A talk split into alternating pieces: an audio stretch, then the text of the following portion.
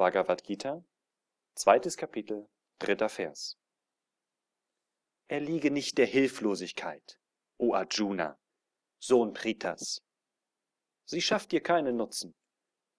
Treibe diese armselige Schwäche aus deinem Herzen. Steh auf, o Zerstörer der Widersacher.